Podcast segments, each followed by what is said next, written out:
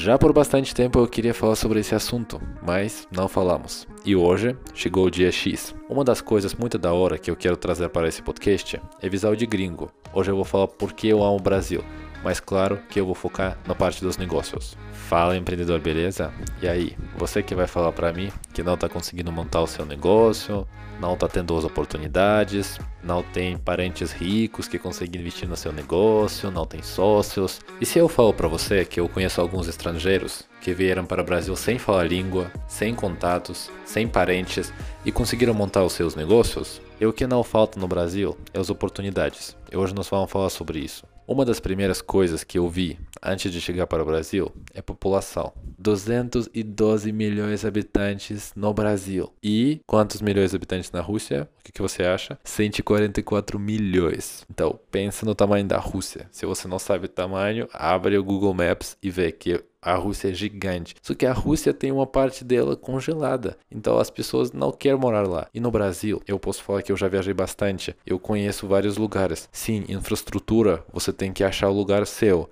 Mas qualquer lugar você consegue morar porque tem clima incrível. E claro, tem lugares muito quentes, tem lugares muito frios, mas para mim, pensa num russo, às vezes para mim fica até frio aqui em São Paulo. Então, é como eu moro em São Paulo e gosto mais de São Paulo, eu cheguei a pesquisar um pouco quantos milhões de habitantes tem em São Paulo. O que, que você acha? Pelo que eu achei no Google, tem 12 milhões de habitantes no ano 2018. Mas hoje em dia a dia, eu acho que até tem muito mais. Porque assim, a gente pensa no São Paulo, mas tem cidades próximas que é São Bernardo do Campo, Santo André, esse ABC. Então eu acho que vem muita mais gente uh, durante o dia de trabalho para São Paulo. Então a população é gigantesca. Só, só se pensar só em São Paulo, né? Agora a moto vai passar. Então tem que se virar. E também já aproveitamos essa pausa. Se você ainda não sabe sobre o Spotify do Business Hackers, então já aproveita, já entra, já se inscreve e recebe conteúdo de qualidade. Também pode comentar no Instagram, porque no Instagram nós temos maior interação. Bem-vindo! Eu tive bastante sorte para entrar um pouco no mundo dos startups aqui em São Paulo. Eu conheci um russo que ele tem um startup chama Flapper, que ele é um dos sócios do startup, e cheguei a conhecer algumas outras startups. E que eu estava vendo que é maior mercado dos startups, claro, nos Estados Unidos, mas aqui no Brasil é um mercado é muito bom para os startups. Por quê? porque eu vi que as pessoas aqui, principalmente em São Paulo, né, que tem movimentação de dinheiro maior, eles gostam de aproveitar novos serviços, novos produtos, então eles eles estão dispostos a investir nas coisas novas. E tenho certeza que empresas tipo iFood e outras que facilitam muito a nossa vida tá bombando agora na quarentena. Então tem muita empresa que quebra e tem muita empresa que dá, tá certo, entendeu? Falando sobre os startups, alguns episódios atrás nós falamos sobre o Nubank. E o fundador do Nubank é um gringo. Então ele veio para o Brasil, ele viu oportunidade, ele conseguiu trazer investidores. Eu acho que bastante investidores que ele trouxe foi dos Estados Unidos, acreditar na ideia e investir nesse mercado. Eu percebo que muitas empresas, até nos Estados Unidos, eles vê bastante possibilidades de fazer negócio no Brasil, um mercado com muito potencial. Outra coisa que eu queria comentar, que eu já cheguei a falar um pouco sobre isso, que é as empresas que facilitam a vida dos outros. Aqui no Brasil eu vi um mercado mais receptivo para as coisas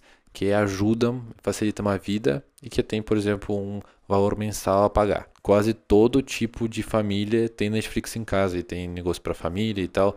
Então, até um negócio que é muito bom, as pessoas vão indicando para as familiares. E como no Brasil as famílias são maiores do que na Rússia, assim, é que eu vi famílias de 100 pessoas, assim, é muito interessante ver como as pessoas compartilham com os parentes e divulgam uma empresa que realmente ajuda e faz algum serviço de qualidade. Agora chegamos na minha parte favorita, que é nisso que eu vi muitas possibilidades. Que tem muitas empresas, mas tem algumas empresas antigas que estão tá movidas pelas pessoas já de outra geração, que não entre os jovens, não entre as pessoas com cabeças mais frescas, o que o mercado está buscando. Claro que tem empresas tradicionais que nem precisa ter essas cabeças novas, novas gerações, mas tem empresas, principalmente coisas do marketing, e eles nem ficam percebendo que eles estão perdendo uma parte do mercado. Então, aos poucos, empresas novas, eles vão pegando aos pouquinhos as partes do mercado, vai conquistando novos clientes e aí vai acabando dominando mais o mercado. E depois essa empresa com visão antiga vai percebendo que ela está quase falida, quase quebrada,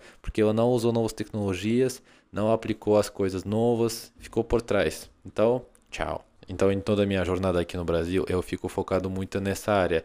Eu vejo quais serviços que tem e se tem algum nicho, alguma área que eu vejo que eu posso melhorar com minha expertise, com minha experiência, então eu já penso qual negócio que eu posso fazer ali. Baseado nisso, nós criamos a empresa Supermédico, que eu ainda não cheguei a comentar aqui, mas é uma empresa que é focada nos médicos e profissionais da saúde, para trazer essa humanização, para trazer imagem personalizada, um branding, e através de conteúdo de qualidade, gerar autoridade. Eu estou muito poeta hoje, muito marqueteiro, estou bem feliz com isso.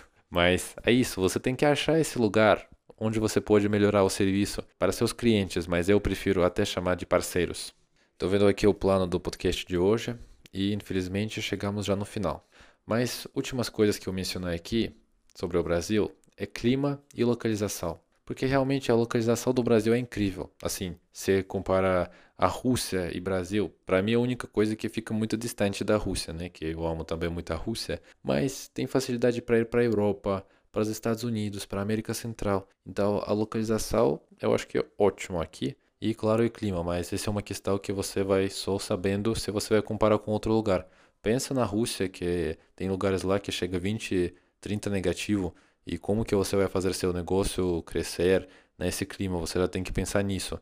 Então, no Brasil, tira esse dor de cabeça, e se você faz algum lugar na praia lá, você já pensa só uma coisa para mar não chegar, para não pegar o seu café. Aí você faz seu negócio e só fica feliz. Então, isso eu acho que é maravilhoso. Eu já cheguei a conhecer alguns gringos que veio para o Brasil para abrir uma pousada, abrir um hotel, e eles batem muito na tecla para fazer um serviço diferenciado. Se a gente vai pensar lá na Paraíba, lá tudo é meio lento, e eles trazem esse esse negócio europeu, traz esse serviço de mais qualidade. Então eles conquistam as clientes muito rápido e as pessoas vão falando boca a boca, recomendando para os amigos, indicando os links lá do Airbnb, do Booking, Aí hotel começa a pegar fogo, começa a vir mais gente, você tá com um negócio legal, tudo funcionando, tudo rolando, e aí todo mundo fica feliz, todo mundo recebe serviço de qualidade. Então acho que vamos finalizar por hoje, porque entramos no assunto de praia. Já tô com muita saudade de praia. Com essa quarentena ficamos muito tempo em casa, então não vejo a hora já para aproveitar para ir para a praia. Muito obrigado por ouvir até o final. Se você ainda não segue o Business Hackers no Spotify, dá uma olhada lá. E até o próximo episódio. Até o próximo podcast. Tchau, tchau.